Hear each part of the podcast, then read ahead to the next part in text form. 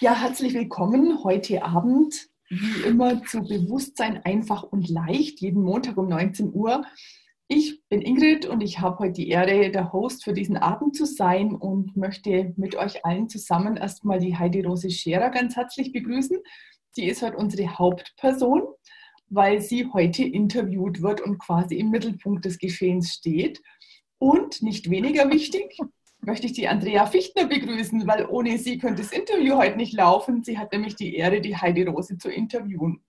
Und vorneweg, damit ihr nicht ganz, also wahrscheinlich wisst ihr es schon, der Titel heute Abend ist, wie kommst du aus der Opferrolle? Und bevor es gleich losgeht und ich an die beiden Damen übergebe, noch ganz kurz was Wichtiges. Wir zeichnen diesen Zoom auf. Und wenn von euch jemand nicht veröffentlicht werden möchte, weil der Zoom geht später, also die Aufzeichnung geht äh, auf den YouTube-Kanal und auch in den Podcast. Dann bitte schaltet euren Video aus. Das könnt ihr unten links, könnt ihr, also das ist die Stummschaltung. Ich habe euch alle stumm geschalten. Wenn ihr später im zweiten Teil was sagen möchtet, müsstet ihr euch da unmuten.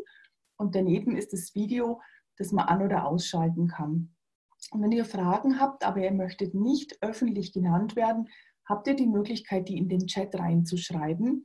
Und wir können hinterher einfach aus organisatorischen Gründen leider diese Aufzeichnung nicht schneiden und nicht verändern. Und einfach seid euch bitte dessen gewahr, dass ihr danach eben auch sichtbar sein möchtet. Oder nicht, dass ihr dann zum Opfer werdet. genau, geht schon los. Dankeschön. Das war mein Part. ja, vielen herzlichen Dank, liebe Ingrid, dass du heute unsere Hostin bist. Und natürlich ganz, ganz, ganz lieben Dank an die liebe Heidi Rose, dass sie sich heute hier interviewen lässt von mir. Hallo, liebe Heide Rose. Hallo, liebe Andrea. Hallo, liebe Teilnehmer, die jetzt gerade live sind. Schön, dass ihr da seid. Und hallo alle, die das später anschauen oder anhören werden. Genau, das natürlich auch von mir. Alles Liebe und ja, ich freue mich, dass ihr alle da seid und wieder zahlreich da seid und auch an alle, die das nachhören dann und nachsehen. Ja, wir haben heute ein spannendes Thema. Bevor wir in dieses spannende Thema hineingehen, vielleicht kennen ja viele die Heiderose noch nicht. Das werden, wird sich heute ändern. Und ähm, möchte ich gerne mal die Heiderose bitten, uns mal kurz zu erzählen, wann sie denn zu Access Consciousness kam, wie das denn geschah, weil ich weiß ja so, dass das ein bisschen anders war als bei vielen anderen. Und ich habe sie auch gebeten in einem kurzen Vorgespräch, dass sie das sehr wohl erzählt, weil ich das spannend finde. Ja, auch für viele andere, die, für die das auch ein Beitrag sein kann. Liebe Heiderose, magst du uns das kurz erzählen?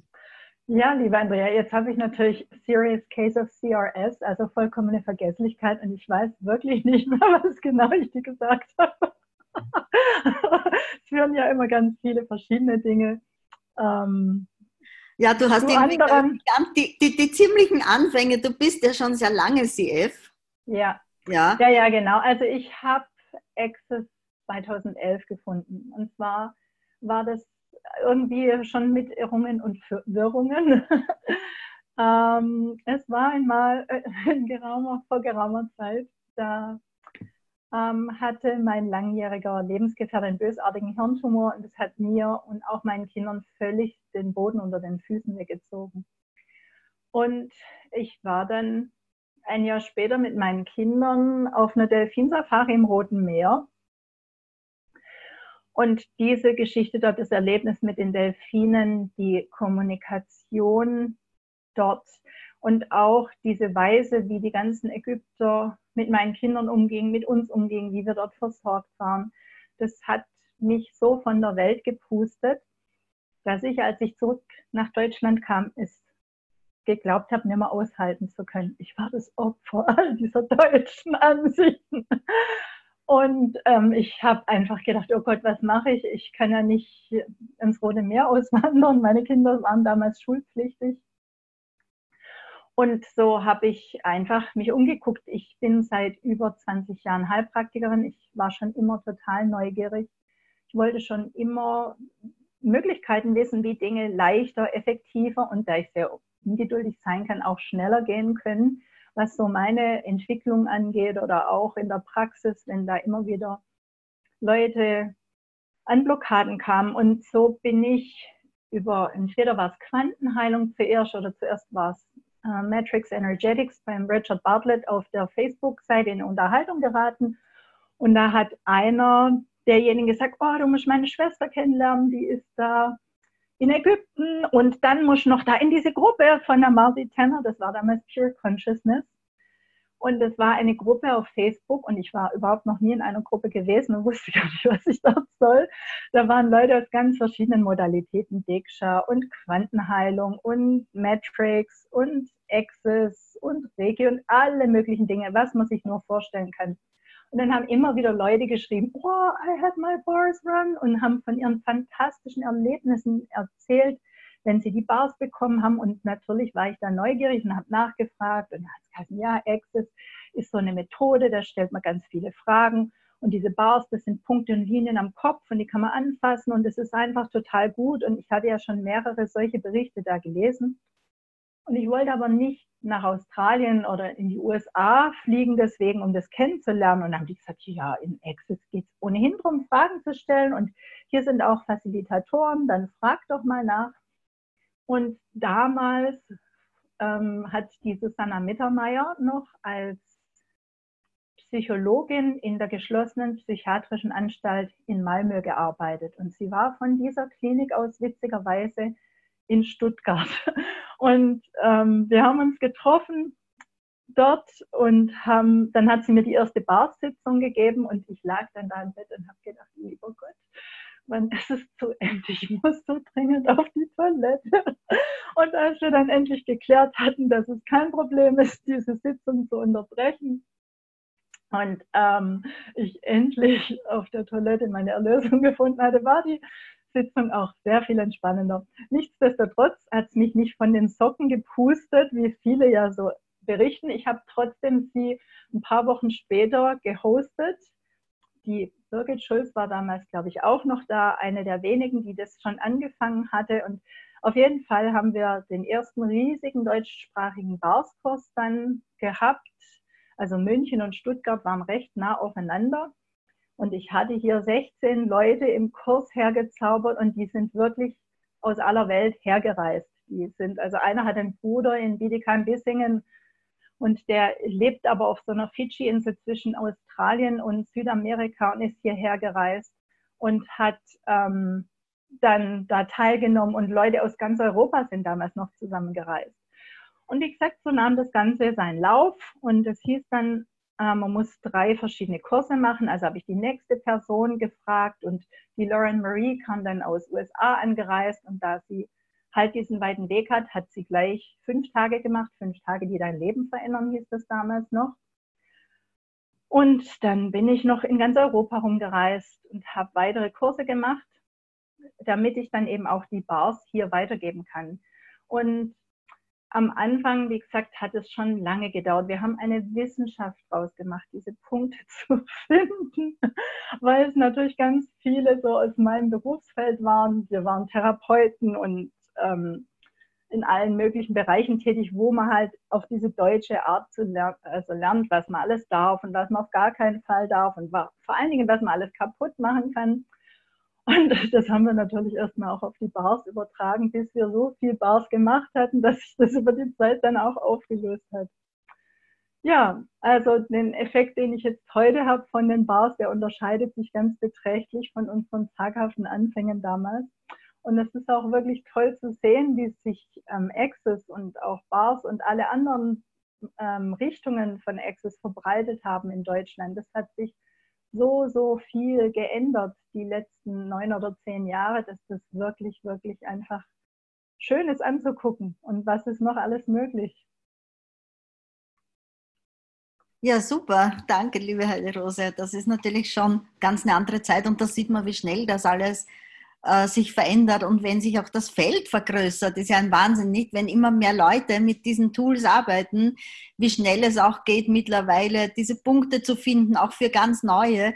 Also da, da hat sich echt schon ein Riesenfeld gebildet, finde ich großartig.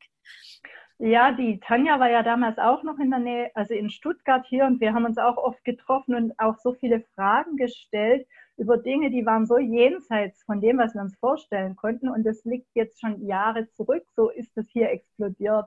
Und es waren ja viele, die von Anfang an auch mit dabei waren, die, ja, was haben wir alles hier bewegt? Und jeder einzelne von euch, der hier ist und die Werkzeuge anwendet und sich Bars laufen lässt. Bei jeder Barsitzung werden 350.000 andere Leute mit frei von Dingen, die ihr loslasst. Also das muss man sich einfach immer mal wieder vor Augen halten, was für ein Geschenk das ist, was wir da an Werkzeugen haben, was wir alles bewirken können mit diesen wundervollen Dingen.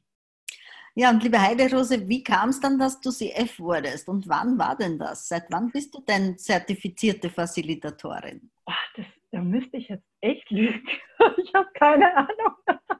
Ich war dann erstmal BF also Bar Facilitator. Und ich habe eigentlich auch überhaupt nie vorgehabt, ähm, CF zu werden. Irgendwie, ich habe eine Praxis, ich bin ja Heilpraktikerin, habe ich das schon gesagt, seit zwei Jahrzehnten und habe die Praxis und meine Patienten dort und habe dann auch eben die ähm, Dinge eins zu eins angewendet.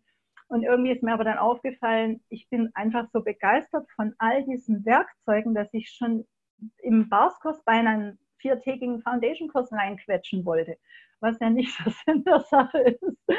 Und ähm, ich habe jetzt auch nicht so einfach das Geld auf der hohen Kante gehabt, dass ich mal geschwind wie so manche andere in zwei, drei Monaten da durchschwupp an alle Kurse mache. Das hat bei mir einfach länger gedauert. Und wie gesagt, auch bis ich dann gedacht habe, eigentlich, ich habe so viel Spaß auch dran, Kurse zu geben, auch Barskurse. Und die Werkzeuge, die fließen einfach so aus mir raus. Und das wäre doch schön, ich wäre CF und so habe ich dann irgendwie mal bemerkt, naja, eigentlich habe ich fast alle Voraussetzungen und dann war nicht mehr der Schritt so weit, das dann doch zu machen. Wie gesagt, ich müsste wirklich, wirklich nachgucken. Also es sind schon viele Jahre jetzt. Das ja. waren am Anfang auch nur eine Handvoll. Also ich war eine der ersten hier. Wir waren, uns konnten an einer Hand abzählen. Und ja. damals waren auch noch die CF-Trainings so groß, da wird heute keiner mehr nach Deutschland zu einem Kurs kommen. Also wir waren vielleicht 100 Leute aus aller Welt und alle haben sich gekannt untereinander. Das ist ja so explodiert und aus den Nähten gegangen. Ja, genau. Und du bist ja nicht nur, sage ich mal, Foundation-Facilitatorin, sondern du bist ja auch noch Dr. the Entities Facilitatorin und das ja, ja auch schon über einige Jahre hinweg jetzt, ne? Ja, also ich bin einfach ein bisschen irre. Ich spreche nicht nur mit Delfinen und mit Quallen, sondern ich spreche auch mit Wesen, die keinen Körper haben, mit Pflanzen, mit meinen geistigen Helfern und ich bin enorm bereichernd. Ja.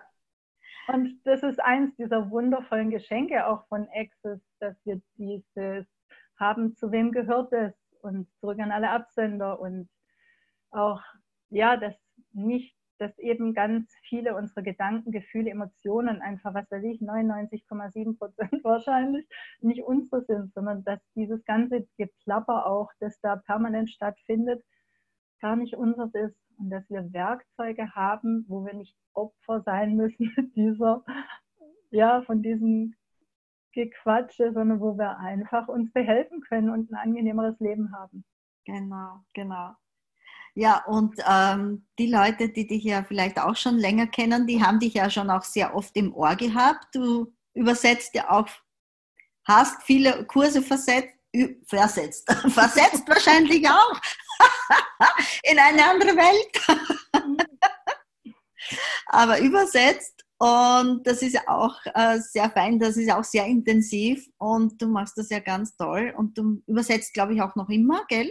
Ja, ja, im ja. Augenblick den Be Different, Stay Weird Kurs vom Dane macht den ja nicht, weil es könnte euer Leben für immer verändern. ja. ja, genau. So also ganz viele andere, ja. Und auch heute Abend um 10 habe ich den nächsten Call, den ich übersetze. Falls ihr alle da interessiert seid, also wir können die Nacht durchmachen. Ja, sehr cool. Und wie baust du jetzt eigentlich für dich? Ähm, hast du das auch für deine Familie? Weil du hast, hast ja erzählt, dass, was ihr da damals erlebt habt in diesem Jahr äh, mit deinen Kindern. Wie hast du denn die Bars und einfach Access, die Tools von Access Consciousness auch hast, du die Möglichkeit gehabt, das auch für deine Familie anzuwenden? Dann haben, waren die Kinder auch irgendwie offen dafür. Wie war das? Ja, das ist eine gute Frage. Also meine Kinder haben irgendwie diese Werkzeuge so nebenher aufgesaugt. Mein Sohn hat viele Barskurse gemacht und meine Tochter, die war damals schon ein Teenager, die hat sich da immer so ein bisschen zurückgehalten und ich dachte eigentlich, dass sie sich da überhaupt gar nicht interessiert, bis ich dann auch gehört habe, wie sie mit einer Freundin mal am Telefon gesprochen hat und mit lauter Access-Werkzeugen sie da quasi facilitiert hat, wo ich dachte, wow, wo hat sich das dann her? ähm, ja, die haben das einfach irgendwie so nebenbei mitgekriegt. Wie gesagt, mein Sohn hat oft den Kopf herhalten müssen, wenn ich eine ungleiche Zahl von Teilnehmern hatte. Und meine Tochter hat eigentlich erst vor ein paar Jahren jetzt das erste Mal dann auch Bars und Foundation Kurs gemacht. Aber die sind auch sehr begeistert und also leben das vielleicht noch sehr viel mehr und automatischer oder viel natürlicher als ähm, ich jetzt, wo ich mit so viel Zeug einfach aufräumen musste oder immer wieder mich selbst dabei ertappe, wo ich denke, ha, hätte schon mal eine Frage stellen können. Ne? Da war ich jetzt auch nicht in der Frage. Oder wie viel Frage ist denn da drin? naja. Ja, die haben das jetzt auch schon anders mitbekommen von dir, nicht? Schon währenddessen. Und die, wo sie ja auch sehr wie ein Schwamm alles aufsaugen. Ja. Und äh, du selbst warst ja doch dann schon eher auch von anderen Dingen so geprägt auch und mit so vielen anderen Dingen beschäftigt, wo du einfach noch viel mehr Ansichten hattest, abgespeichert hattest, was ja die, die jungen Leute dann oder die, die Kinder nicht so haben. Ne? Ja, offensichtlich habe ich auch was richtig gemacht. Gut und schlecht und richtig und falsch.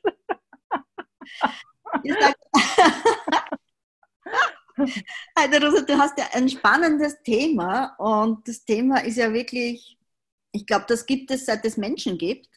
Mhm. Und es wird es noch immer geben. In ja. irgendeiner Form. Der eine auf die leichtere Variante oder auch auf die schwerere Variante. Ähm, was war denn so der Grund, warum du dieses Thema mit dem Opferdasein gewählt hast? Gab es da etwas oder hast du da viel Erfahrung damit? Kommen da immer wieder Leute mit irgendeinem Opfergeschehen ja, es gibt ja so ganz offensichtliche Opfer, ja, aber wir machen das im Alltag unaufhörlich. Und es ist so vielschichtig. Also ich habe auch eine methodenübergreifende, tiefenpsychologisch fundierte Körperpsychotherapie-Ausbildung und ich liebe alles, was so mit ähm, damit zu tun hat, herauszufinden, wie wir uns unser Leben kreieren, in dem, wo wir so rausbekommen, wie wir es gerne hätten und auch da, wo es nicht so toll läuft, wie wir das dann verändern können. Und Opferthemen, die sind so, so verbreitet. Also im innerpsychischen, in, in Beziehungen, in Familien, in Sippen, auch zwischen Nationen. Und es sind immer dieselben Mechanismen eigentlich, die da ablaufen. Und wir alle, alle kennen diese Opfergefühle. Und sie hat auch so eine Opferhaltung an sich, die man sich angewöhnen kann, die hat ja auch enorm viele Vorteile. Und eben auch Nachteile vielleicht, also Dinge, die wir uns wünschen und Dinge, die uns dann irgendwann auch mal in den Hintern beißen. Und wenn man sich deren bewusst ist, dann kann man diese Opfergefühle oder diese Opferhaltung nehmen, sich gewahr werden, was man da eigentlich tut welch guten Zweck das dienen sollte und eine vielleicht reifere Lösung finden für das, was man ja als berechtigtes Anliegen hat, was man vielleicht rausgefunden hat, als man Kind war. Und das hat damals auch ähm, funktioniert. Es hat uns geholfen zu überleben und Schmerz zu vermeiden. Und jetzt funktioniert es aber vielleicht nicht mehr so toll. So wie es großartig war in unserer Entwicklung, als wir robben konnten und dann krabbeln und dann sind wir gelaufen und Fahrt gefahren und all diese Dinge. Und wenn wir heute unter den Tisch müssen, um was aufzuheben, was uns runtergefallen ist, ist ja auch gut. Wir können noch krabbeln und es holen. Wenn wir aber gerade in Abendgarderobe aus der Haustüre treten und dann anfangen rumzukrabbeln, ist es vielleicht nicht so günstig. Also je mehr Werkzeuge wir haben und je mehr wir erkennen, was wir tun, umso weniger laufen wir auf Autopilot und umso mehr Wahl haben wir.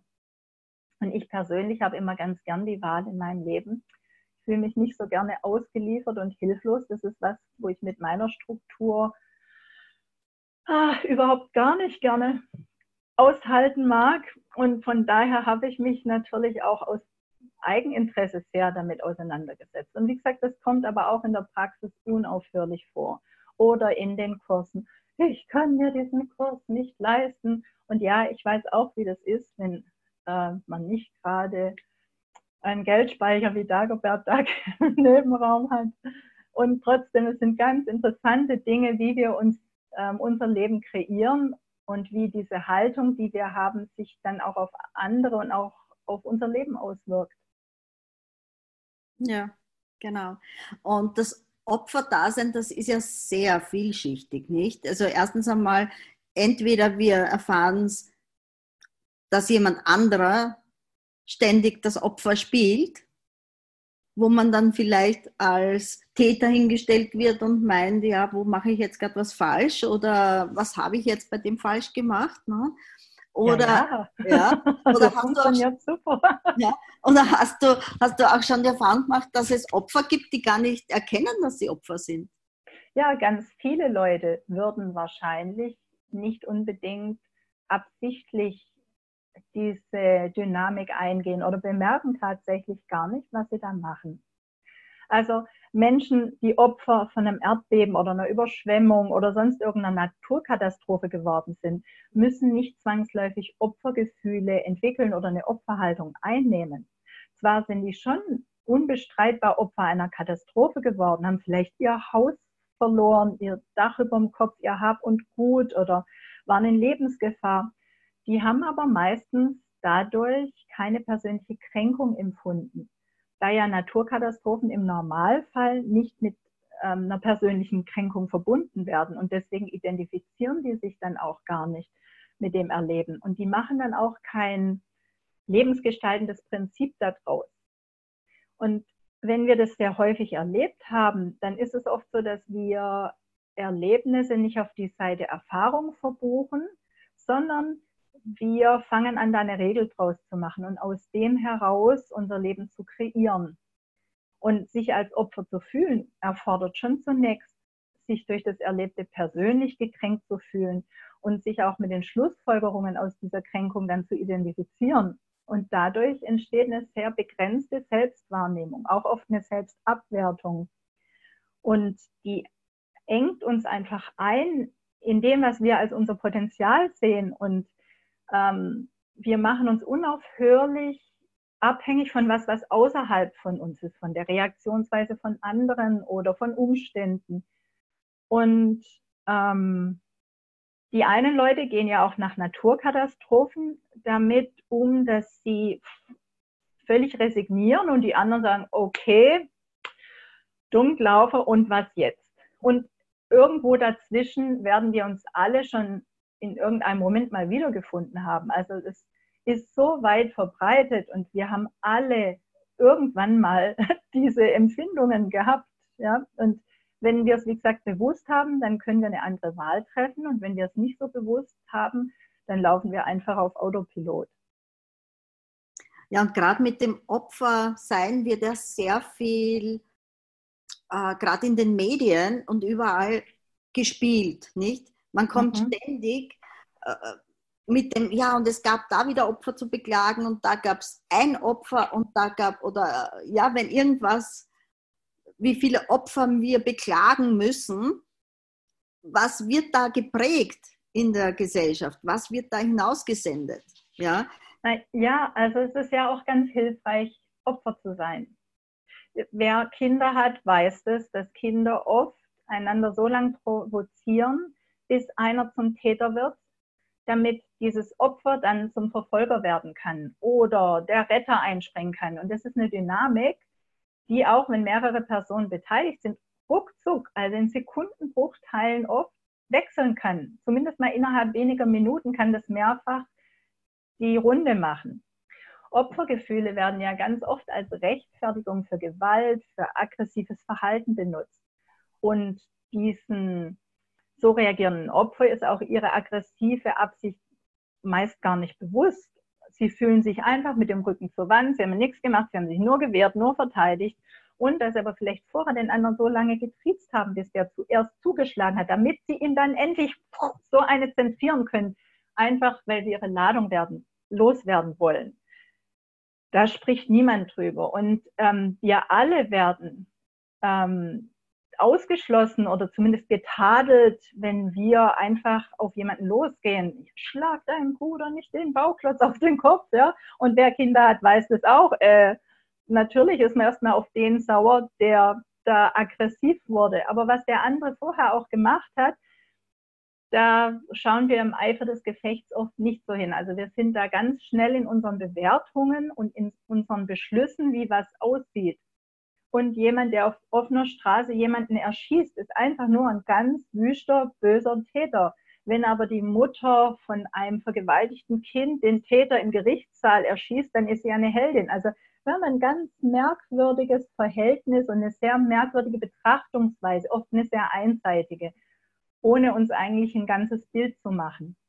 Das ist ja das Schöne auch an Access, dass wir da immer wieder auch Werkzeuge benutzen, wie, oh, interessante Ansicht, dass ich diese Ansicht habe und wessen Ansicht ist es eigentlich? Zu wem gehört es? Zu Kanal Absender und ist es schwer oder leicht? Was ist, was ist es wirklich? Worum geht es hier wirklich? Was mache ich damit? Ja, was kann ich hier verändern und falls ja, wie? Oder kann ich überhaupt was verändern und falls ja, wie? Ja, und dein Titel heißt ja so schön, wie du aus der Opferrolle kommst. Du hast da sicher ein paar nette Tools an der Hand, oder? Kommt natürlich auch darauf an, für wen? Fürs Opfer direkt oder für den, der weiß, der spielt jetzt das Opfer?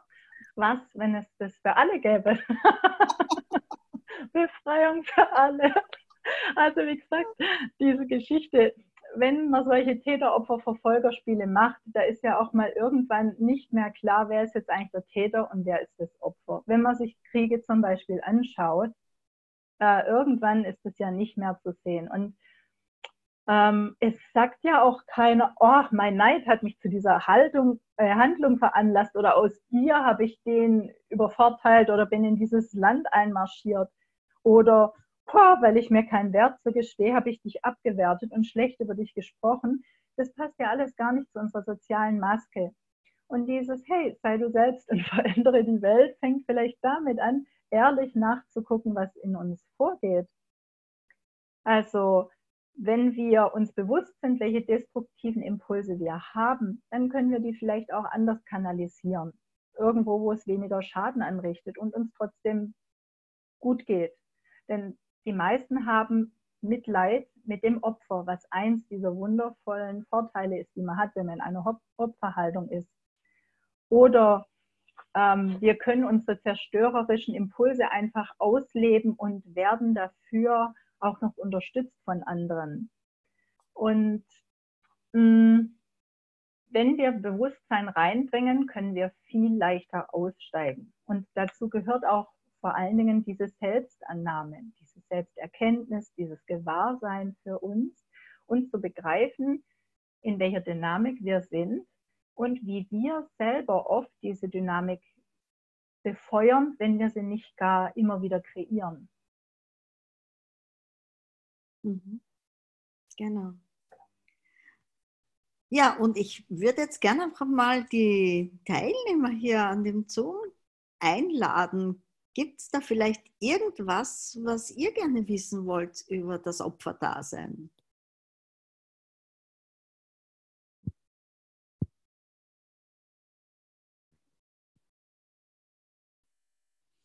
Hat jemand im Chat geschrieben? Die Lilo schreibt hier, es ist ja eher selten, dass eine Facilitatorin so offensichtliche Ahnung von diversen psychologischen Konzepten hat und das dann noch in einen bemerkenswerten Zusammenhang mit den Tools von Access bringt. Toll. Danke, Lilo. ja, das macht auch riesig Spaß, weil man wirklich alles ähm, auf so viele verschiedene Weisen betrachten kann. Und gerade diese Kombination von dem das zu erkennen und ähm, aufzulösen und auch aus dem Körper rauszulösen, das ist halt für mich auch immer ein ganz wichtiges Anliegen. Ob man dann jetzt Bars macht oder eine Kranio-Sitzung oder eine dynamische Massage oder einfach bewusst sich macht, was geht hier auch in meinem Körper vor und wie kann ich das als Gesamtpaket irgendwie lösen, das ist schon sehr wesentlich. Und natürlich liebe ich es auch, Clearings zu machen. Ich habe auch immer mal wieder so eine Clarity Night, also so einen Klärungsabend und ich habe ähm, äh, Clearings zu diesem Thema noch und nöcher, weil ich das einfach liebe und auch, wie gesagt, das in der Praxis die ganze Zeit eigentlich auftritt. Mhm. Kennst du eigentlich auch Personen, ich meine, natürlich die, die mit Access Consciousness arbeiten, sehr wohl, weil die sind ja offen, die möchten ja auch, auch neue Möglichkeiten und Wege finden. Aber jemand, der wirklich so stark in diesem Opferbewusstsein gefangen ist eigentlich, ja, wie könnte jemand, der jetzt jemanden kennt, im direkten, in der Familie vielleicht, hast du da eine Idee, wie könnte man, was könnte man da tun, um mit so jemandem umzugehen? Also erstmal gewahr sein. Wow, was ist das? Was mache ich damit? Kann ich das verändern? Und falls ja, wie? Und zu merken, in welcher Dynamik stecke ich denn hier? Also, und was ist die gute Absicht vom anderen? Ja, wenn wir mal davon ausgehen, wir sind alle nicht blöde, wir sind alle äußerst kreativ und wenn wir einfach schon mal diese Kreativität anerkennen können, mit der wir Dinge tun und eben auch ähm, rausfinden, ah, wie mache ich das denn, dass ich auf Knopfdruck von anderen alles das bekomme, was ich gerne hätte. Ja, da haben wir ja alle unsere Strategien. Die einen gehen ganz aggressiv und fordern voraus, weil sie glauben, sie haben irgendeinen Rechtsanspruch auf etwas. Viele Opferhaltungen kommen ja auch daher vielleicht, dass wir nicht genügend Unterstützung und Versorgung bekommen haben oder keine bedingungslose Zuwendung und uns dann als Opfer gefühlt haben. Und aus diesem Glaubenssatz heraus das, wie gesagt, zu einem lebensgestaltenden Prinzip erhoben haben und dann durchs Leben laufen mit einer Haltung von, ach, ich habe nicht genügend bekommen oder auch wenn meine Eltern mir da mehr gegeben hätten, dann würde es mir jetzt anders gehen und dann hätte ich andere Dinge. Also wir können ja von allem Opfer sein, Opfer unserer Eltern, der Regierung, des schlechten Wetters, des lieben Gottes. Von uns, ja, es äh, findet ja für alles. Also immer dann, wenn wir merken, dass wir in Du-Botschaften verfallen und jemanden beschuldigen, da können wir selbst merken, dass wir in Opfergefühlen stecken. Und wenn wir uns bewusst sind, wie leicht wir selber in diese Opferfalle reintappen, haben wir vielleicht auch mehr Mitgefühl mit anderen und wir können es einfach ansprechen. Hey, ich sehe, was du da machst und es funktioniert nicht für mich. Oder bemerkst du, dass du dich da selbst abwertest und eigentlich deine Fähigkeiten gar nicht anerkennst, dass du was verändern kannst. Und auch wenn jemand auf uns zukommt und unsere Knöpfe drückt, ja, dass unser Retter anspringt oder wer auch immer, ähm, einfach mal die Botschaften entschlüsseln. Ja, wenn jetzt zum Beispiel jemand rum sagt, oh, ich erhalte gar keine Anerkennung, ja, mal zu sagen, hey, wie sehr wertschätzt du denn deine Leistung? Oder wenn sich ähm, jemand unfähig fühlt, was zu verändern, dir vielleicht dieser Person ein paar Fragen stellen, damit sie hinterfragt, wie sehr sie ihrer eigenen Stärke vertraut oder nicht. Ja, die anderen mögen mich nicht, die volle Opferhaltung, mit der vielleicht jemand aus dem Kindergarten kommt oder aus der Schule und dann zu so fragen, okay, kann es sein, dass du dich selbst nicht wirklich magst? Oder wenn jemand sich feige findet, dass er seinen Mut nicht anerkennt. Also wir können ganz viel durch Fragen dann beim anderen auch herausfinden, wie viel Bewusstsein da ist, ob jemand das wirklich gar nicht durchschaut oder ob er einfach auch gerne diese Knöpfe drückt du hast mich verletzt, mach es wieder gut, ja? Oder die verschlüsselte Botschaft, ich fühle mich von dir verletzt, anstelle, hey, ich will dich beschuldigen, ich will meine Ladung loswerden und ich will Wiedergutmachung und ich will, dass du Dinge tust, die du sonst nicht tun würdest, wenn ich nicht mit Ablenkungsimplantaten hier arbeite oder dir Schuldgefühle mache. Ja, oder du siehst mich nicht oder ich fühle mich von dir einfach nicht gesehen. Ja, ich anerkenne mich selbst nicht. Und wenn ich mir bewusst mache, was dahinter steht, oder auch wenn ich sage, hey, du machst mir Druck, geht es wirklich oder kann ich mir nur selbst Druck machen? Oder was auch immer. Niemand mag mich. Wie sehr glaube ich, dass ich liebenswert bin? Also immer, wenn ich diese Du-Botschaften an die Welt schicke, mal schauen, was ist es denn, was da bei mir im Hintergrund abläuft? Welche Gefühle habe ich? Dann, ah, Gefühle sind die niedrigen Harmonien von Wahrnehmen. Was nehme ich denn hier wahr? Um was geht es hier? was habe ich abgekauft, was ist denn hier mein Lieblingsspiel. Und wenn ich es mir bewusst mache, dann kann ich ja auch aussteigen. Wenn ich nicht weiß, was ich tue, dann bin ich auf Autopilot und wenn ich weiß, was ich tue, kann ich tun, was ich will. Es ist dann einfach eine Wahl. Es ist nicht immer von heute auf morgen, zack, so umgesetzt und doch haben wir viel mehr Möglichkeiten. Ja. Ich meine, wir machen uns ja alle selbst zum Opfer, wenn wir andere mächtiger machen als uns selbst. Ne?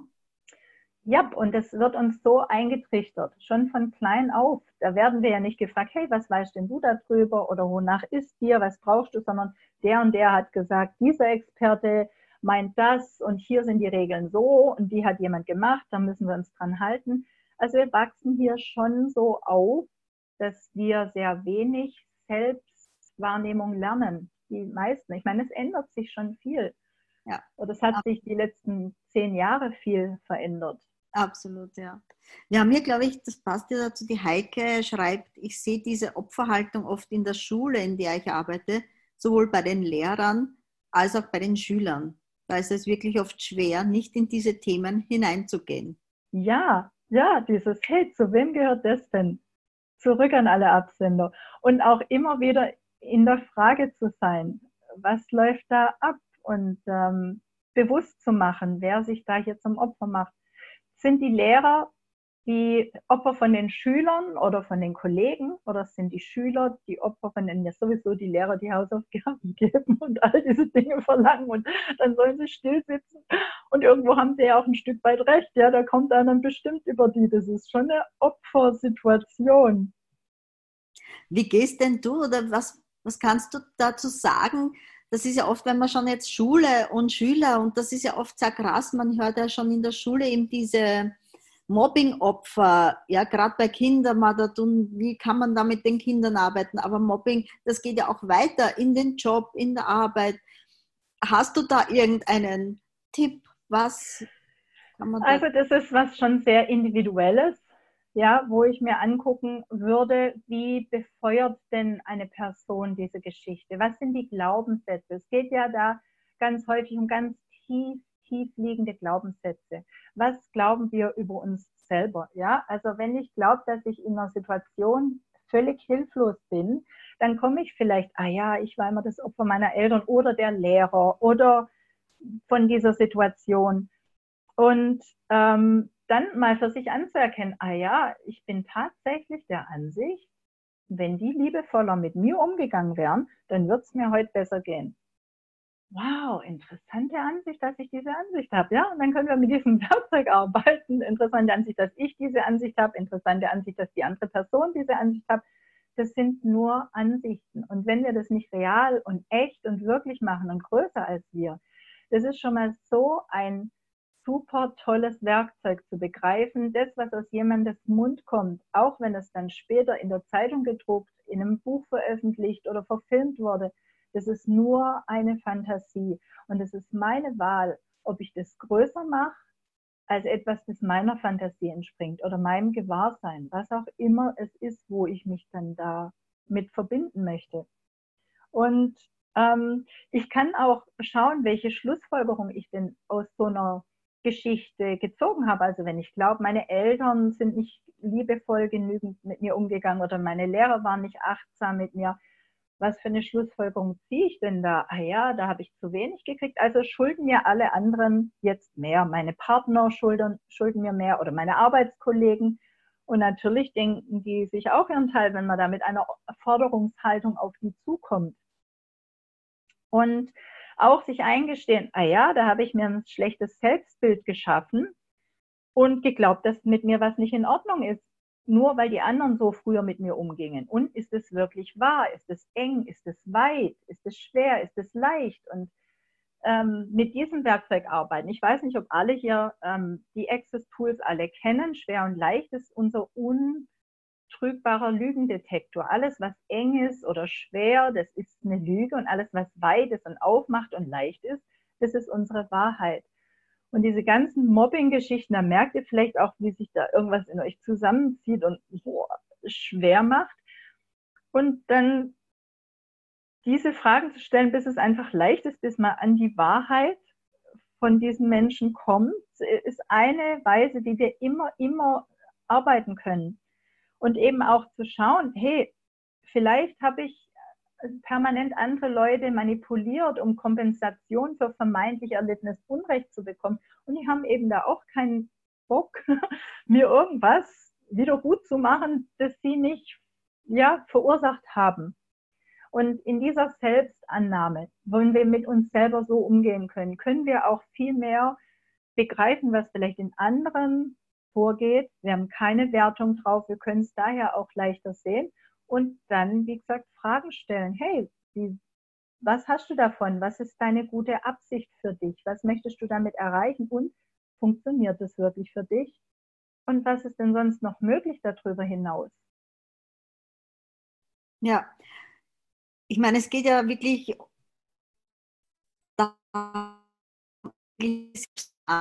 gehen, Selbstbestimmtheit zu gehen, nicht? einfach zu kennen, hey, welches machtvolle Wesen bin ich denn?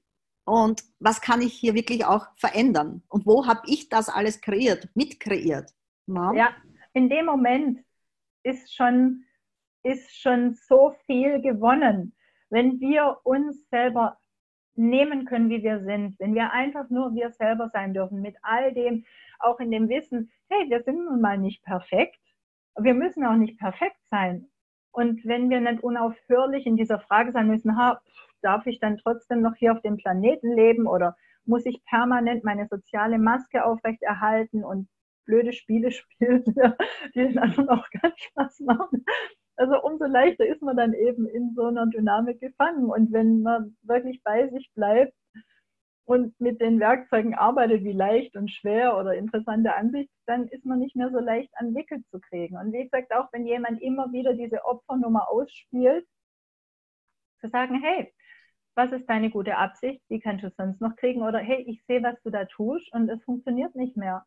Also viele kommen ja auch so hintenrum. Diese ganz aggressiv fordernden Leute, mit denen können wir ja noch, gehen wir vielleicht auf eine andere Weise um. Es ist auch nicht für jeden gleich leicht, aber es ist offensichtlicher, wenn jemand so fordernd auf uns zukommt. Aber wenn jemand permanent mit so unterschwelligen hm, Geschichten daherkommt, eigentlich eine Versorgung von uns möchte, ohne das auszusprechen, das kann man auch aussprechen. Hey, ich habe hier den Eindruck, dieses oder jenes geht vor sich und eine erfüllbare Bitte stellen, wie kannst du bitte aussprechen, was du von mir möchtest, dass wir hier Klarheit haben. Und dann kann ich dir auch klar sagen, ob du es kriegen wirst oder nicht. Aber das ist nicht dieses wischiwaschige Murksel, das ganz, ganz viele Leute, ohne dass sie es bewusst haben, sehr gegen die andere Person aufbringt. Und auch das zu erkennen, was für eine unangenehme Dynamik da oft entsteht, hilft ja oft, eine Dynamik zu verändern. Mhm. Ja, sehr cool, was du da äh, sagst. Ich habe gerade, ich habe schon die ganze Zeit auch im Hinterkopf, ich höre viele Stimmen oder viele, äh, wo dann vielleicht manche sagen könnten, die vielleicht auch nachher egal, aber es kommt so durch, ja, das lässt sich alles gut und schön, das ist, hört sich gut an und auch relativ einfach und dass man da doch äh, umgehen kann. Aber, aber, wie ist das denn mit den wirklichen Opfern, mit den Kindern, mit die vielleicht vergewaltigt werden, die missbraucht werden und all diesen ganz, ganz schlimmen Dingen. Liebe Heiderose, jetzt sag doch mal, das geht doch nicht. Das sind das sind doch Opfer, oder? Was sagst du dazu? Das gibt es auch noch. Ja, die dürfen ja auch Opfer sein. Das habe ich ja vorher schon gesagt. Es gibt auch Leute, die Naturkatastrophen erlebt haben. Ja, und ich möchte auch gar nicht schmälern, wie schrecklich Leute das erleben. Nur ist die Frage, mit dem, was ich erlebt habe, kann ich mir das anschauen? Kann ich damit umgehen? Kann ich das verarbeiten? Ja? Oder will ich jetzt für alle Zeiten das zum Grundprinzip und Baustein meines Lebens machen. Ja, das ist passiert und das muss verarbeitet werden und kann ich es dann dort ruhen lassen? Oder will ich jetzt fortan für alle Lebenszeit von allen möglichen Leuten Kompensation für was, was sie nicht verursacht haben und was sie mir weder leisten können noch leisten wollen? Also für jemand, der wirklich schlimme Traumen erlebt hat, würde ich empfehlen, Sitzungen zu nehmen, um dieses Trauma zu bearbeiten. ganz wichtig, egal mit was, ob diejenigen sich Bars geben lassen oder EMDR oder ähm, Körperpsychotherapie, egal welche Methode, das sind jetzt eben Dinge, die mir sehr nahe liegen, die mir da einfallen. Ähm, Traumatherapie, das habe ich ja durchaus auch in der Praxis. Ja, das kommt hoch, das darf verarbeitet werden, das darf seinen Platz haben. Und Aber sag, wie ist es denn damit der Selbstverantwortung? Auch da, wie gesagt, sind es Dinge, die sind geschehen. Und dann ist die Frage, okay, mit dem, was jetzt sich hier ereignet hat, was habe ich daraus gelernt? Also was ist es, was ich gelernt habe? Was ist es, wie ich das anders machen kann in Zukunft, dass es mir nicht passieren kann? Jetzt mit einem abhängigen Kind, das braucht natürlich Unterstützung von anderen. Ja, ein Dreijähriger kann nicht rausgehen und ausziehen und sich eine andere Familie holen. Ja, ähm, aber wenn wir älter sind und alles, was im Leben passiert oder alles, unser ganzes Leben darauf aufbauen, werden wir nicht ein reicheres, weiteres, größeres Leben haben. Denn es ist wichtig, dass wir eine Therapie machen oder was auch immer, so viel Bars machen oder sonst irgendetwas, dass wir das aufarbeiten und dann von einer anderen Basis aus kreieren und nicht immer in der Vergangenheit rumwühlen und wie gesagt auch gerne das benutzen, um nicht die Verantwortung zu übernehmen, unser Leben zu kreieren, wie wir es jetzt gerne hätten. Genau, das ist es. Wir hängen so lange, wir verwenden diese Geschichten, diese oft uralten Geschichten, um etwas zu rechtfertigen in der Jetztzeit. Ne? Ja, oder auch in der Zukunft. Ähm, und also überall da, wo wir selber mal schauen, wo wir für vermeintlich oder tatsächlich erlittenes Unrecht bewusst oder unbewusst nach Rache dürsten, wie viel Energie verbraten wir denn damit? Oder wenn es nur ist, dass derjenige endlich sehen muss, dass wir so recht hatten. Ja, recht haben braucht auch sehr viel Energie. Das ist ja eins von Garys Lieblingssätzen. Unrecht dagegen gar nicht. Also Willst du alles sein oder Recht haben, ne? Genau. Und ähm, überall, wo wir uns nicht erlauben, dass wir da selbst verantwortlich sind und unsere Befähigkeit also Befähigung sehen, was zu verändern, das können wir entlarven und das können wir zerstören und umkreieren. Ja, denn ganz oft kommt ja aus so einer Situation eine Konditionierung her, ah, egal was ich mache, ich komme da nicht raus. Und da rauszukommen, ist sicher eine Aufgabe und man kann sie bewältigen.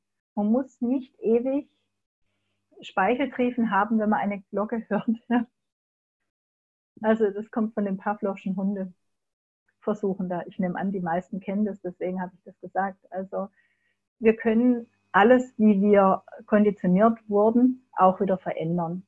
Das ist vermutlich dann nicht über Nacht, wobei es natürlich gerne geschehen darf. Und wenn wir dranbleiben und dranbleiben und dranbleiben und ehrlich mit uns umgehen und nachschauen und selbst die Verantwortung übernehmen für das, wie es uns geht und nicht auf irgendwas Vergangenes immer wieder darauf schieben, und rechtfertigen, dass wir dann keine andere Wahl treffen. Ach, jetzt weiß ich den Anfang meines Satzes nicht mehr.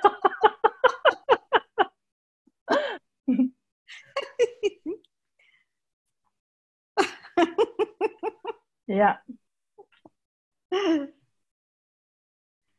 Ja, ihr Lieben, habt ihr Fragen an die Heiderose? Nutzt die letzten zehn Minuten.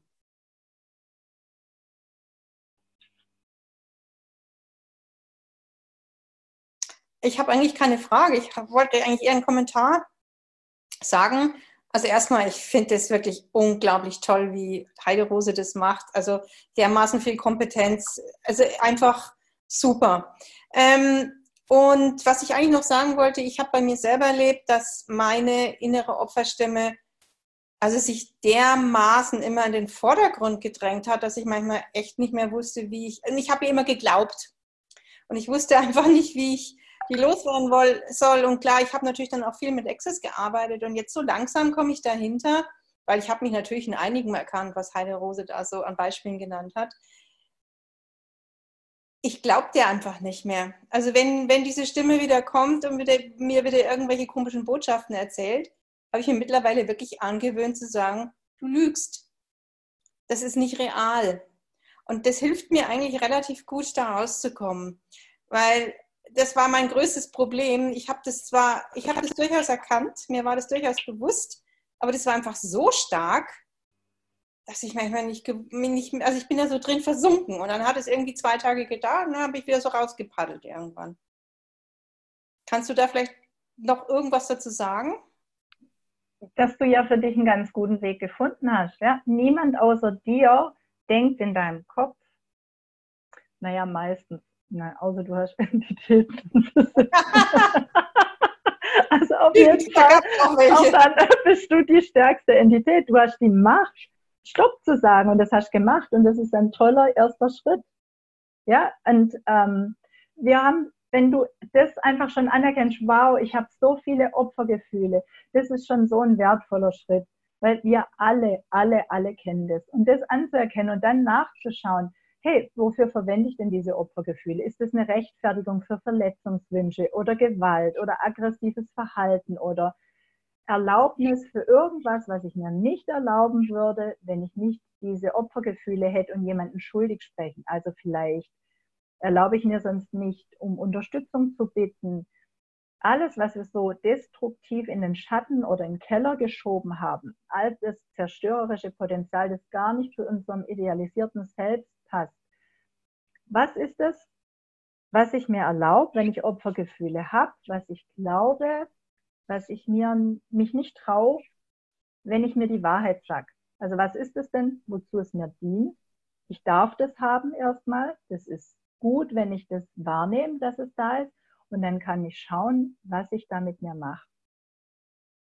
Und dann auch, wie gehe ich denn damit um? Bin ich so die nette, angepasste, manipulative, die nicht offen sagt, wenn, also, wenn ich was will und erreiche dann somit, dass mir die Leute geben, was ich gerne hätte? Oder bin ich der, der dann ganz aggressiv wird und fordert und die Leute einschüchtert, die dann zurückweichen? Oder bin ich so jemand, der unterschwellig permanent Botschaften schickt? Oh, ich bin im Leben zu kurz gekommen und ich mag dich, wenn du dafür sorgst, dass ich glücklich bin. Tu das für mich, weil ich bin so schwach und hilflos. Also einfach mal gucken, was ist deine Masche? Was ist dein Spiel, das du machst? Was ist dein Lieblingsspiel? Wann, mit wem und wo machst du es am liebsten? Und was kostet es dich? Und wie kann es leichter und einfacher gehen? Oder auch wie reagierst du denn, wenn du Menschen mit aktiven Opferbotschaften gegenübertrittst? Also fühlst du dich dann in der Schuld? Bezweifelst du, ob du alles, und falls ja, das Richtige gegeben hast? Ähm, willst du sie retten und dich dabei erfolglos fühlen? Also ja, ausweichen, um der Bringschuld zu entgehen. Wir haben so viele Dynamiken da drin und so viele Muster, die da hochblättern können. Und immer wenn uns das bewusst wird, dann können wir uns davon befreien. Wir können da raus und wir können unser Leben erweitern. Wir müssen nicht auf diesem Gleis fahren, sondern wir können einfach wieder viel mehr Raum und Möglichkeiten für uns in Anspruch nehmen. Hat dir das jetzt irgendwas? Ja, ja, da waren, also ich kann, konnte mir das nicht alles behalten, das muss ich jetzt nochmal anhören, aber da waren ein paar sehr, für mich sehr wertvolle Impulse und Anregungen drin. Vielen Dank. Ja, herzlich gerne. Also denn Opfergefühle an sich, die wirken einfach immer ich-schwächend. Ähm, die rechtfertigen Stagnation und Verweigerung und lassen auch eigentlich die Betroffenen ja in, der Fähigkeit, in ihrer Fähigkeit zu konstruktiver Lebensgestaltung zweifeln und sich abhängig fühlen von dem, dass irgendjemand anders kommt auf dem Schimmel in der goldenen Rüstung, der herreitet und sie auf irgendeine Weise rettet, ja. Und das innere Selbstbild, das ist ja wirklich dadurch auch ganz negativ, also Selbstzweifel, Selbstabwertung, Scham und andere Ablenkungsimplantate. Und diese emotionale Spannung, die sich da aufstaut, die wird einfach oft zyklisch entladen und dann geht es wieder eine Weile, bis das wieder losgeht. Und so halten wir uns immer wo fest, wo wir eigentlich nie was verändern. Und es kostet unfassbar viel Energie. Und es kann so viel leicht in unserem Leben werden, wenn wir das verändern und wenn wir da rauskommen. Also die Lösung an sich ist immer die Selbstannahme, dass wir uns einfach so, wie wir sind, annehmen. Wir sind nicht perfekt und wir werden auch ganz bestimmt so, wie wir im Augenblick sind, ja nicht bleiben. Also erstmal annehmen, was ist und dann raus aus der Komfortzone. was kann ich jetzt hier tun, was ich noch nie gemacht habe. Wenn ich Schmerz oder dieses Unbehagen, das ich dann habe, als Impuls nehme für eine nötige Veränderung und als Wachstumsimpuls begreife, ohne dass ich andere beschuldige, dann kann ich was verändern. Wenn ich hilflos resigniere und was hinnehme, ist es nicht dasselbe, wie wenn ich sage, wow, ja, so ist es und das ist jetzt gerade in Ordnung und was kann ich jetzt verändern?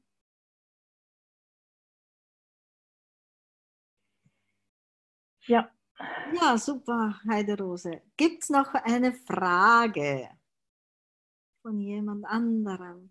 Ich habe mir jetzt gerade in eurem Dialog jetzt gedacht, auch wie oft werden auch Leute zu Opfern gemacht, dass man ein leichtes Spiel hat. Ne? Ja, wenn man das nämlich nicht bemerkt, wenn es gibt ja auch so ein paar andere Charakterstrukturen, die das sehr gerne benutzen, dass sie eben in anderen Leuten ähm, diese Opfergefühle hervorrufen, damit sie leichter handhabbar sind. Und wenn wir es bemerken, können wir einfach viel leichter aussteigen.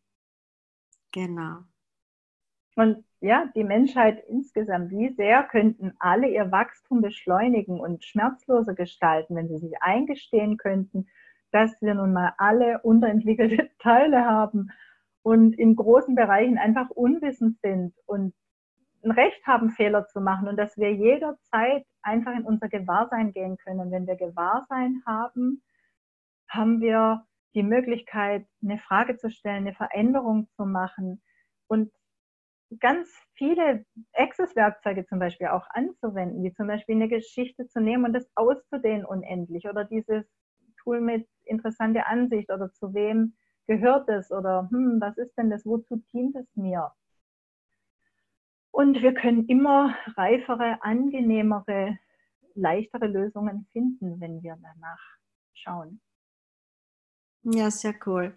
Ich meine, das ist ja jetzt eigentlich eh schon so dieses Schlussplädoyer, kann man fast sagen. Ne? Sonst hätte ich dich nämlich gefragt, gibt es irgendwas Spezielles, was du den Teilnehmern mitgeben möchtest? Irgendein Satz, irgendein ein, irgendwas, so, so ein Flash. Oder ist das eigentlich eh schon all das? Fragen stellen oder was, was, ist so deine Essenz, die du da gerne noch mitgeben möchtest? wirklich sich trauen hinzugucken. Also sich einzugestehen, was geht da eigentlich wirklich ab und die Verantwortung für unsere eigenen Empfindungen bei uns lassen. Und immer wenn wir merken, wir wollen jemand anderen beschuldigen, aber der hat doch, ja, oder die hat doch, dann gucken, ah, interessant, was hat sie denn gemacht und wie gehe ich jetzt damit um? Also interessante Ansicht, dass die Person diese Ansicht hat und ich kann sie abkaufen oder nicht. Und was löst es denn in mir aus oder welche Glaubenssätze und Ansichten, die ich über mich habe, derer ich mich gar nicht bewusst war, kommt denn dann da zutage? Und in diesem können wir durch diese ganze Opfergefühle, die da hochkommen, denn Gefühle, wie gesagt, sind ohnehin nicht real, können wir da hinkommen an das, was wir für Ansätze haben, für, für Glaubenssätze, für Ansichten und wie wir es bisher gemacht haben, um das zu kreieren, was wir vielleicht nicht unbedingt wollen. Also diese Selbstverantwortung, Selbstannahme, Selbstverantwortung, ehrliches Hinschauen und Leute, geht doch her und nehmt euch wohl eine Sitzung, wenn ihr mit was nicht weiterkommt. Also jeder, der was auf sich hält, jeder gute Therapeut geht in Supervision. und ähm, weil wir einfach betriebsblind sind für unsere eigenen Sachen. Und egal wie lange wir machen, wir werden immer noch was finden, was wir noch verändern können und wo wir noch mehr Leichtigkeit raus sind. Also es ist auch überhaupt nicht peinlich oder wir sind nicht krank, wenn wir irgendwelche Dinge da hochpoppen haben, sondern, oh, wie schön, dass ich das jetzt erkenne und dann, wenn ich sehe, dann kann ich es anders machen. Also erlaubt euch einfach mehr Leichtigkeit zu haben und hinzuschauen. Wirklich, wirklich hinzuschauen. Nicht, oh Gott, ich habe keine Lösung, das will ich gar nicht sehen, sondern hey, wenn ich hinschaue, vielleicht mir vielleicht nicht augenblicklich eine tolle neue Lösung ein und ich kann Fragen stellen oder ich kann auch wohin gehen und jemanden bitten, mich da zu unterstützen und dann werde ich da weiterkommen. Oder ich will halt gerade, okay, jetzt bin ich halt mal für zehn Sekunden Opfer. Ne? Ja, oder für zehn Stunden oder für was auch immer, bis ich genug habe. Alles gut, alles ja. gut. Da gibt es jetzt noch ganz schnell was von der Gabriele. Der Impuls zu schauen, ob wir zum Opfer gemacht werden, war sehr wertvoll. Denn was wäre, würden wir alle in unserer Kraft und Stärke sind, sein, kann das jeder tragen, ertragen. Danke, danke. Meine Schreibweise zeigt, wie mich das gerade antriggert. Gabriele, möchtest du dich noch geschwind zuschalten und was fragen? Ja, hier bin ich. Ähm, hallo. Hallo. Also ich, ich finde das nämlich wirklich sehr, ähm, sehr schön. Also ich, ich merke, mh, hm, wie soll man sagen, ich merke, dass manche Leute auch ähm, verschreckt sein können, wenn man seine wahre oder wenn ich meine wahre Größe halt zeige und bei ihnen dann eher das Gefühl, ähm, weiß ich nicht, der Minderwertigkeit des Neides oder so aufkommen kann. Und es ist in letzter Zeit immer schwieriger für mich geworden, in meine Stärke halt zu gehen, weil ich ähm, die Reaktion teilweise für mich selbst dann auch gar nicht mehr ertragen konnte, ähm, weil ich mich dann schuldig gefühlt habe, heftige Gegenwehr bekam. Ähm, deshalb finde ich, das, find ich das ganz gut, jetzt ähm, darüber mal so nachzudenken, ähm, wie oft werden Angriffe auch genommen, um jemand anderen dann auch ähm, zu schwächen, klein zu machen und so. Ja, wenn es funktioniert. Also so ist ja ruckzuck Täter-Opfer-Verfolgerposition gewechselt. Ja? Du bist der Täter, die andere Person ist das Opfer und schwupp ähm, wechseln die Dinge. Dann bist du das Opfer von dieser anderen Person, weil du jetzt nicht so sein kannst, wie du bist. Also das ist auch ein Opfergedanke. Wenn du jemand anderen verantwortlich machst für was, was du tust oder lässt, für das, wie du dich fühlst, dann bist yeah, du immer in, einem, in einer Opfersituation. Und bist du wirklich das Opfer? Oder hast du andere Möglichkeiten, damit umzugehen? Ich meine, das ist eine Geschichte, reinzugehen und jemanden Platz zu machen. ja, wenn die Person das nicht aushalten kann und man muss zusammenarbeiten oder so, dann kann man sicher in einem vielleicht möglicherweise Gespräch einen Weg finden, wie man da verträglich miteinander umgeht. Nur ist es wichtig, die Verantwortung für die eigenen Gefühle bei sich zu lassen. Ah, wie geht es denn? Oder was löst das denn in mir aus? Kenne ich das irgendwoher? Haben das Leute schon vorher zu mir, also mit mir gemacht?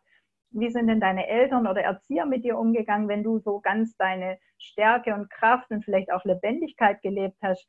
War das denen recht? Haben die auch so viel Energie gehabt oder haben die dich dafür verkehrt gemacht, wie du bist und hast du abgekauft, das, was mit dir nicht in Ordnung ist? Denn sonst würdest du sagen, oh, das stört dich gerade und würdest nicht denken, dass mit dir was nicht in Ordnung ist und dass du was verändern musst, sondern du könntest fragen, hey, wie können wir jetzt hier umgehen, ohne dass sich irgendjemand dabei verkehrt fühlt, weder du noch die andere Person. Ja, sehe ich, ähm, sehe ich genauso. Und was mir jetzt auch ähm, in den letzten Tagen geholfen hatte, war tatsächlich äh, viele Sachen dann auch an den Absender zurückzuschicken. Die Projektionen auf, ähm, auf meine Person, ähm, das, was hineininterpretiert wurde. Und das hat dann auch schon leichter gemacht. Aber es ist so schwer gewesen, dahinter zu kommen, was da, was da tatsächlich abläuft. Ja, wenn man in einer Situation ist, ist es oft nicht so schnell, dass wir erkennen, was da jetzt losgeht. Von daher, wenn wir damit ein bisschen Abstand drauf schauen oder wenn wir jemand anderen noch mit drauf gucken lassen, ist es viel einfacher oft zu sehen, was da abgeht. Ja, genau. Also ja, und das darf man sich auch zugestehen, dass man nicht immer alles zu 100 Prozent sofort erfasst, was ist. Aber das wäre doch zu schön. Dankeschön. Ja, gerne. Ja, dann würde ich mal, darf ich mal, der Background schaltet sich ein. Wir hätten unsere Stunde ähm, im Grunde schon ein bisschen, kleines bisschen überzogen. Es war jetzt äh, wunderschön. Ist nur irgendwas, wo gesagt werden müsste jetzt, Andrea, von dir? Nein, von mir nicht. Äh, wie gesagt, das Schlussplädoyer war ja schon. Das war ja echt toll. Oh. Sei du selbst und genieß dich. Perfekt. Genau. Und ähm, ich würde nämlich ähm, möchte mich einfach jetzt mal bedanken für das mega geniale Interview, liebe Heidi Rose. Das war super informativ. Ich kenne dich ein bisschen, aber bestimmte Sachen von dir habe ich jetzt auch neu erfahren und bin dir sehr, sehr dankbar für alles, was du angesprochen hast. Vielen, vielen Dank. Ich denke, das ist sehr informativ auch für viele Leute noch später, die das anschauen können. Und Andrea, dir danke ich für die mega geniale Interviewführung mit den spannenden Aspekten, die du auch einfach immer wieder hochbringen konntest. Vielen, vielen Dank. Ähm, auch ja. ganz, ganz herzlichen Dank dir, Ingrid und dir, Andrea und allen Teilnehmern und alle, die sich das anhören. Und ja, danke an alle, die einfach mehr Bewusstsein für sich wollen und das Leben verändern und so für ja. uns alle viel, viel angenehmer machen und zu dem Ort, in dem sich noch viel schöner leben lässt. Und was ich auch noch kurz anmerken möchte am Schluss, ist einfach, das Thema ist ja nicht ohne. Ähm, mit dieser Leichtigkeit, wie du über Opfer sprichst und Opferdasein und wie man selber sich zum Opfer macht und machen lässt und vielleicht auch noch andere macht. Hut ab. Äh, haben wir gedacht, okay. Ich habe viel Übung. Das kann, das kann auch so leicht sein. Also vielen Dank dafür.